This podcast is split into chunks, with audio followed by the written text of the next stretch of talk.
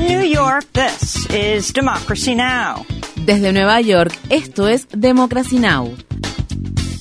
Democracy Now! es un noticiero internacional de radio y televisión que se transmite desde Estados Unidos a través de Internet en democracynow.org. Welcome to Democracy Now!, democracynow.org. Bienvenidos a Democracy Now! en español democracynow.org barra es, el informativo de Guerra y Paz con Amy Goodman.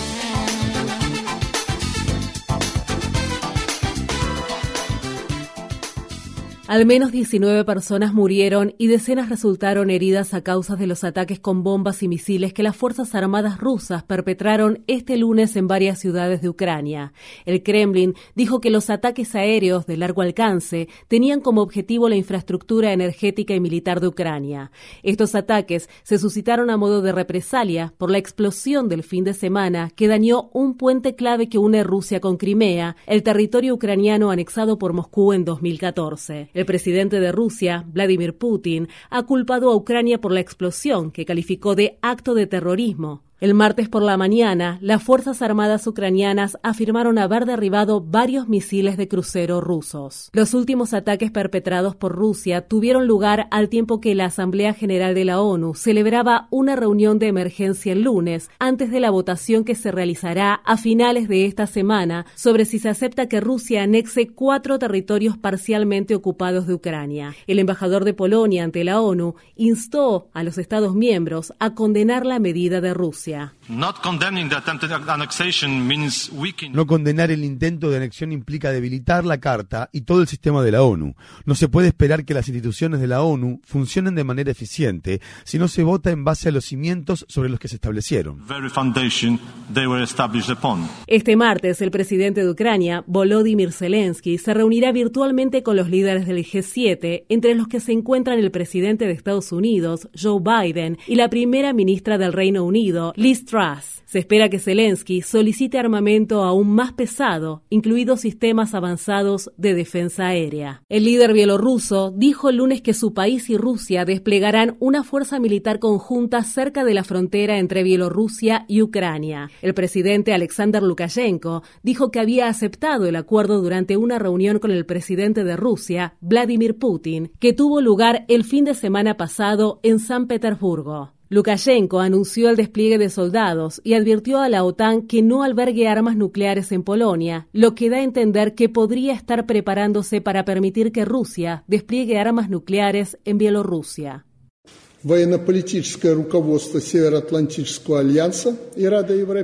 Los líderes políticos y de las Fuerzas Armadas de la OTAN y de varios países europeos ya están considerando abiertamente las opciones de una posible agresión contra nuestro país, incluido el lanzamiento de un ataque nuclear. Dígale al presidente de Ucrania y a los otros lunáticos, si alguno todavía está allí, que el puente de Crimea les parecerá un paseo por el parque si alguna vez tocan con sus sucias manos tan solo un metro de nuestro territorio. Только они прикоснутся своими грязными руками хоть к одному метру нашей территории. En Venezuela, al menos 36 personas murieron y 56 siguen desaparecidas a causa de las devastadoras inundaciones del fin de semana que azotaron el estado de Aragua, situado en la región centro-norte del país. La vicepresidenta de Venezuela, Delcy Rodríguez, dijo que en tan solo ocho horas cayó el equivalente a un mes de lluvia. En América Central, la tormenta tropical Julia trajo intensas lluvias a regiones ya saturadas por semanas de fuertes precipitaciones, lo que provocó inundaciones y deslizamientos de tierra que le costaron la vida a al menos a 28 personas en Guatemala y El Salvador. Un nuevo informe conjunto de las Naciones Unidas y la Cruz Roja advierte que el ritmo actual de emisiones de gases de efecto invernadero provocará olas de calor más intensas que causarán sufrimiento y pérdida de vidas a gran escala en vastas zonas de África y Asia, donde la vida humana podría volverse insostenible a mediados de siglo. El informe advierte que las olas de calor podrían exacerbar exacerbar la migración masiva de personas y afianzar aún más la desigualdad, impactos que en la actualidad ya están emergiendo. El alto comisionado de las Naciones Unidas para los Refugiados hizo un llamado urgente para obtener fondos para ayudar a las personas refugiadas y advirtió que deberán realizar recortes severos si su agencia no recauda otros 700 millones de dólares para finales de este año. Filippo Grandi dijo el lunes que la invasión rusa de Ucrania había elevado el número de personas que se ven obligadas a abandonar sus hogares en todo el mundo a más de 100 millones. Grandi dijo que la guerra ha llevado a que el presupuesto anual de la organización se incremente a más de 10 mil millones de dólares. Si bien la respuesta a la crisis en Ucrania ha sido y debe seguir estando financiada de forma correcta, este debe ser el objetivo de todas las operaciones. La financiación de nuevas emergencias, como la de Ucrania, debería ser en adición y no significar que se le tiene que quitar a otras operaciones que también requieren financiamiento. En Haití, al menos una persona murió y varias resultaron heridas tras ser alcanzadas por disparos el lunes, luego de que la policía lanzara gas lacrimógeno contra miles de manifestantes que salieron a las calles de la ciudad de Puerto Príncipe, capital del país. Los manifestantes exigían la renuncia del primer ministro, respaldado por Estados Unidos, Ariel Henry, y pedían al gobierno que revoque su decisión de buscar ayuda militar extranjera. El desempleo, el alto costo de la vida, la inseguridad, es por todo esto que salí a la calle a protestar. Salgo a la calle a decirle no a la ocupación. Las Naciones Unidas están instando a la activación de una fuerza de acción rápida en Haití para combatir las bandas armadas que han bloqueado la principal terminal de Puerto Príncipe, lo que impide que se importen alimentos, combustible y otras necesidades. Esto ocurre en medio de advertencias de un inminente desastre de salud pública después de que surgiera un nuevo brote de cólera en el mes de octubre. En 2010, los miembros del personal de mantenimiento de la paz de la ONU provocaron de forma involuntaria un brote de cólera que mató a 10.000 personas y las Fuerzas Armadas de la ONU en Haití han sido acusadas de violencia sexual. En los territorios ocupados de Cisjordania, un niño palestino de 12 años murió el lunes dos semanas después de que las Fuerzas Armadas israelíes le dispararan y lo hirieran gravemente durante una operación militar que tuvo lugar en el campamento de refugiados de la ciudad de Jenin a finales de septiembre. Mahmoud Mohammad Samoudi es al menos el palestino número 165 que ha muerto a manos de los soldados israelíes en los territorios ocupados de Cisjordania y la franja de Gaza solo este año. De los palestinos asesinados, al menos 44 eran menores. México ha presentado otra demanda contra empresas de armas de fuego con sede en Estados Unidos, a las que responsabiliza por impulsar el flujo de armas ilegales y el aumento de los asesinatos ocurridos en México. El secretario de Relaciones Exteriores, Marcelo Ebrard, dijo el lunes que la nueva demanda está dirigida a cinco empresas de comercialización de armas con sede en Arizona, que han hecho que testaferros, personas que prestan su nombre, puedan comprar fácilmente armas para luego ayudar a introducirlas de contrabando en México. Ebrard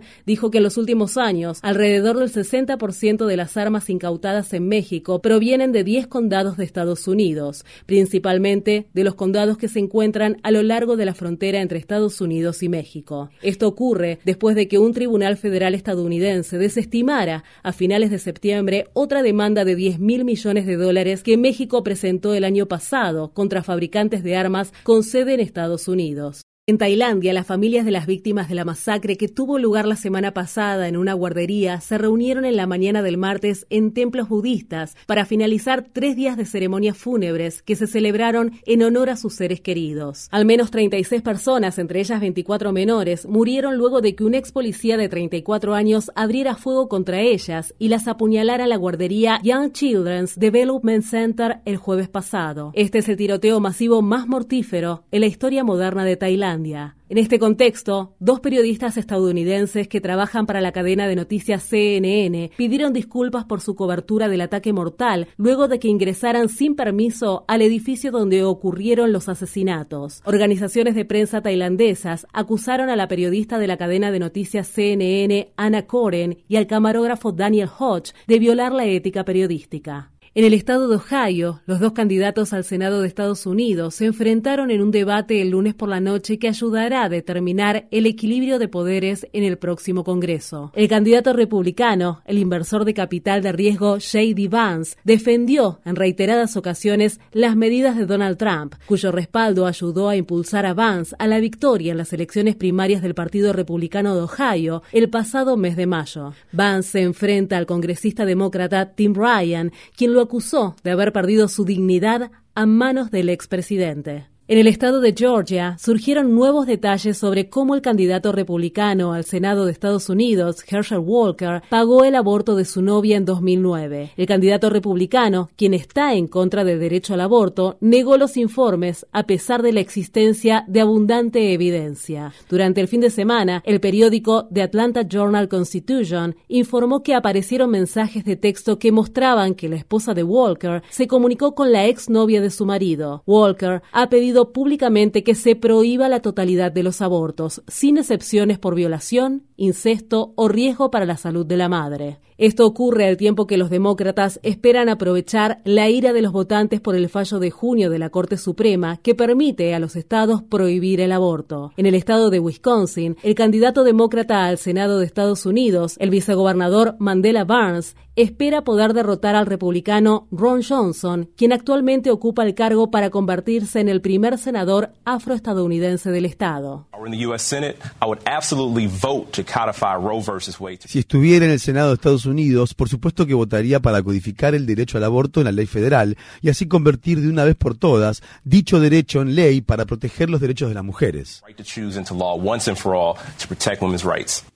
En Estados Unidos, la presidenta del Consejo Municipal de la ciudad de Los Ángeles, Nuri Martínez, renunció a su cargo luego de que se la grabara haciendo comentarios racistas contra la población negra e indígena. Martínez hizo los comentarios el año pasado cuando mantenía una conversación con los concejales Kevin de León y Gil Cedilio y con el presidente de la Federación Laboral de Los Ángeles, Ron Herrera, quien también acaba de renunciar a su cargo. No está claro quién hizo la grabación ni quién la filtró a los medios, pero este hecho lugar a tan solo unas semanas de que se celebren elecciones para elegir el nuevo alcalde de la ciudad de Los Ángeles. Para más información sobre la renuncia de la presidenta del Consejo Municipal de Los Ángeles, visite nuestro sitio web democracynow.org/es. En materia laboral, en Estados Unidos, los trabajadores sindicalizados de mantenimiento y construcción de ferrocarriles han rechazado un acuerdo tentativo con sus empleadores, lo que renueva la posibilidad de que se lleve a cabo una huelga en todo el país. La negociación del acuerdo tentativo entre los sindicatos y los empleadores, que se llevó a cabo en septiembre, estuvo patrocinada por la Junta Presidencial de Emergencia del gobierno de Biden. Según dicho acuerdo, se agregaría un día libre con goce de sueldo y se permitiría a los trabajadores tomar días sin goce de de sueldo para recibir atención médica sin ser objeto de medidas disciplinarias por parte de los empleadores.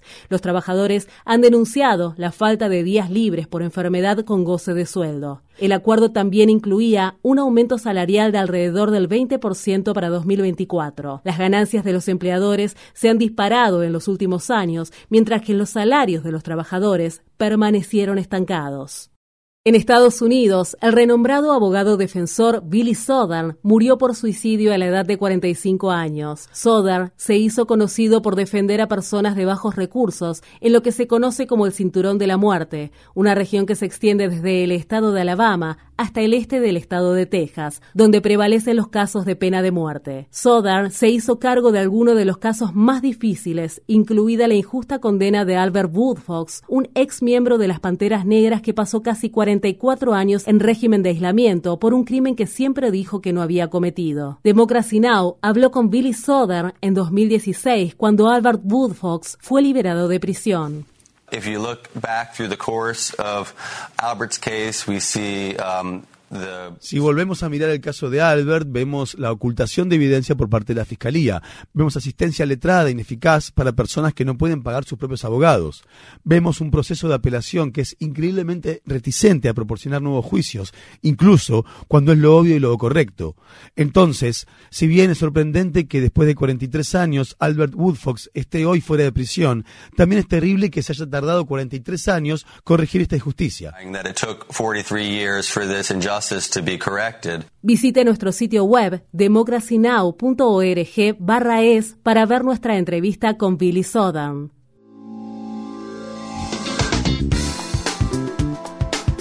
Infórmate bien. Visita nuestra página web democracynow.org barra es. Síguenos por las redes sociales de Facebook, Twitter, YouTube y SoundCloud por Democracy Now! es.